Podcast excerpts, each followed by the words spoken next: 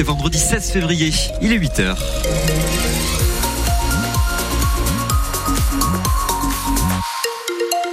Voici la guitoune pour le journal. Et le programme de la journée pour la météo, c'est de la pluie. Oui, euh, pluie, ciel très couvert hein, à Irati. On voit pas le, bout de, le bout d'une montagne en face. On voit rien du tout. Mais des averses qui tombent toute la matinée, principalement sur la basse Navarre. Ça devrait se calmer à la mi-journée. Quelques éclaircies même possibles sur la côte en milieu d'après-midi. Pour les températures ce matin, 9 à Tardette, 12 à Andaille, 13 à Bayonne, jusqu'à 15 à Asparin pour cet après-midi. Et malgré ce temps très couvert ce matin sur France Bleu Pays Basque, on vous donne à voir cette montagne d'Irati, une pépite, disent certains, avec euh, la forêt des traits à perte de vue, la plus grande d'Europe, une montagne aussi qui vit le réchauffement climatique. Ici, on ne promet plus la neige, ça y est, nous explique ce matin la responsable des chalets d'Irati. En face de nous, par exemple, au pic d'Ori, à 2000 mètres d'altitude, il y a seulement quelques traces, quelques coulées de neige. L'activité tourisme se transforme. On va privilégier plutôt les activités randonnées, le VTT même de la trottinette. Une montagne qui vit donc avec un, tourisme maintenant quatre saisons et qui est aussi indissociable du, pastoralisme. Et justement, on vous propose de découvrir ce matin le portrait d'une bergère. Oui, elles sont trois femmes bergères sur le plateau d'Irati. Parmi elles, Michel Iidoy. Elle a 48 ans, installée depuis euh, plus de 25 ans sur le secteur. Depuis 5 euh, ans maintenant, elle fabrique son fromage avec euh, le lait de ses brebis. Et pour s'occuper de son bétail, elle pratique la transhumance. Elle emmène ses bêtes en estive de fin mai jusqu'à fin octobre.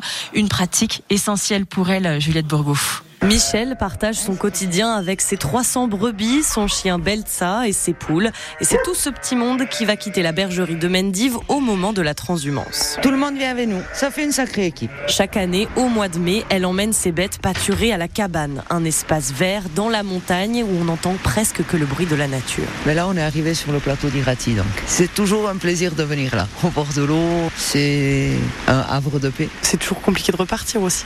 Oui, la larme à l'œil. Hein. Michel aime tellement y être que depuis 2019, elle passe les 5 mois de pâturage ici avec ses brebis où elle a tout pour produire du lait et du fromage. On se lève vers 5h30 et on va chercher les brebis au couchage. Nous, sur le plateau d'Irati, on a de la chance, on a l'électricité. Donc c'est une traite mécanisée. Vous terminez vers quelle heure?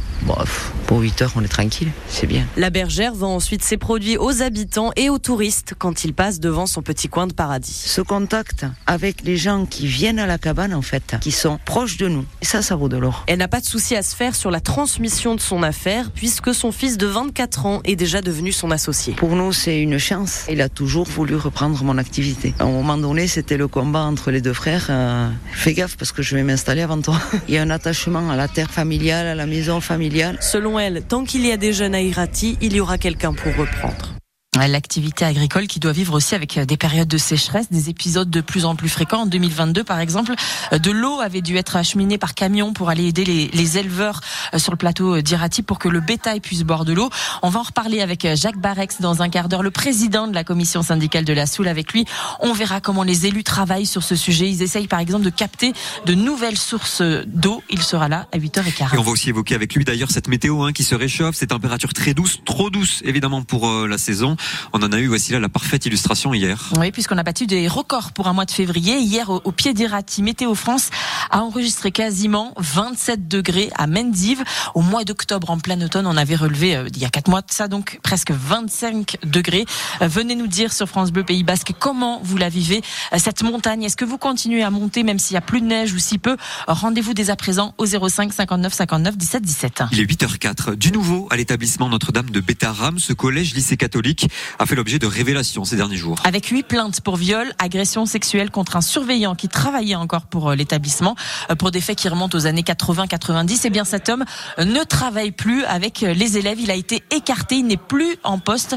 C'est ce qu'annonce le chef d'établissement qui assure respecter la présomption d'innocence. Mais on veut appliquer, dit-il, un principe de précaution. Deux agents immobiliers de la ville de Bayonne ont été condamnés à de la prison avec sursis. Un an pour la directrice de l'agence, six mois pour son associé. Les deux ont utilisé des méthodes complètement illégales pour louer des appartements. Ils demandaient parfois euh, jusqu'à un an de caution. Euh, certains locataires aux revenus euh, modestes ont vu leurs petites économies ruinées, dit l'association ALDA qui défend les droits des locataires. L'ancien maire du Staritz, lui, était devant la justice hier. Dominique Lesbat s'était jugé dans le cadre de sa vie professionnelle. Il est médecin généraliste à la retraite désormais et au cours de sa carrière, il est soupçonné d'avoir escroqué la sécurité sociale. Le procureur hier a réclamé le remboursement des sommes ainsi qu'une amende de 10 000 euros. Il a aussi requis 10 mois de prison avec sursis contre l'ancien généraliste. Euh, Paul Nicolai, l'ancien élu, lui, s'est expliqué devant le tribunal de Bayonne et il s'est réfugié derrière le secret médical. Pas un mot ou presque. Veste bleue, Dominique Lesbat s'est resté de marbre tout au long des débats lors desquels il n'a pas été épargné. Il est soupçonné d'avoir détourné en trois ans une somme de 52 000 euros, 62 000 même selon l'avocate de la CPAM, en facturant des actes fictifs ou en majorant des actes qui ne devaient pas l'être. Lors de sa garde à vue, le médecin de 68 ans, aujourd'hui à la retraite, s'est réfugié derrière le secret médical pour en dire le moins possible et a même dénoncé un complot de ses opposants politiques.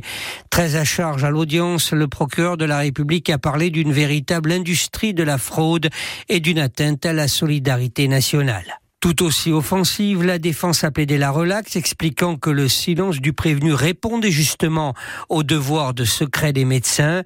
L'avocate a souligné que son client n'avait pas de problème d'argent au point d'en détourner. Il faut raison garder, a-t-elle dit, manière de tenter de dégonfler un dossier très charpenté par l'enquête de gendarmerie. Et le jugement sera rendu le mois prochain, le 21 mars. En sport, en rugby, Biarritz n'a plus droit à l'erreur. Le club de Pro D2 de rugby joue ce soir contre Rouen le match des derniers. Les Rouges et Blancs sont avant-derniers, les Normands, eux, derniers. Pour les Biarros, plus d'excuses, il va falloir que ça cogne, explique l'un des joueurs Biarros, l'ailier Gervais Cordin, une interview à retrouver sur francebleu.fr.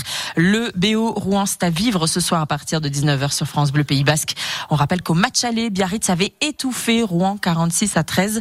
Et puis hier en, en Pro D2, toujours Grenoble a gagné 40 à 29 contre Brive. Et puis demain à Bayonne, c'est jour de carnaval. La fête commence à 9h30 le matin avec le point d'orgue dans l'après-midi vers 15h30 et le départ du, cortège depuis l'esplanade Roland Barthes.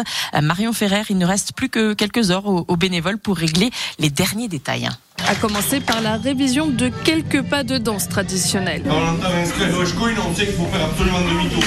Dans la pièce juste à côté, ce sont les costumes qu'Anne-Marie passe au peigne fin. On vient de donner les derniers coups de repassage. Il reste plus qu'à tout compter, qui est bien un baudrier, ceinture, un jupon, une espadrille, une couronne pour chaque danseur. Depuis deux mois, les quatre couturières de l'association Oraibat préparent une quarantaine de tenues. On raccourcit, on élargit, on allonge. Et puis après, il y a des costumes typiques du carnaval, hein, les, avec les, les circils. Il faut adapter tout à chaque danseur. Hein. Au total, ce sont plus de 200 personnes qui vont animer le défilé du carnaval, des troupes venues des sept provinces basques pour assister au procès d'un personnage en particulier confectionné depuis plus de 4 mois. Alors derrière cette porte, nous, nous avons donc euh, notre fameux Sampansar qui est en attente de jugement. Il est en préventive. Là. Inaki Serrada est le président d'Oraibat. Il fait presque 3 mètres de haut, bon, mais on, on, lui a mis un air un petit peu qui soit pas un air gentil, quoi, que si jamais il est condamné, on n'est pas des retours. Tout est prêt donc pour sa mise à feu demain, symbole de la fin de l'hiver et de l'arrivée des beaux jours. Le carnaval de Bayonne qui démarre donc demain 9h30.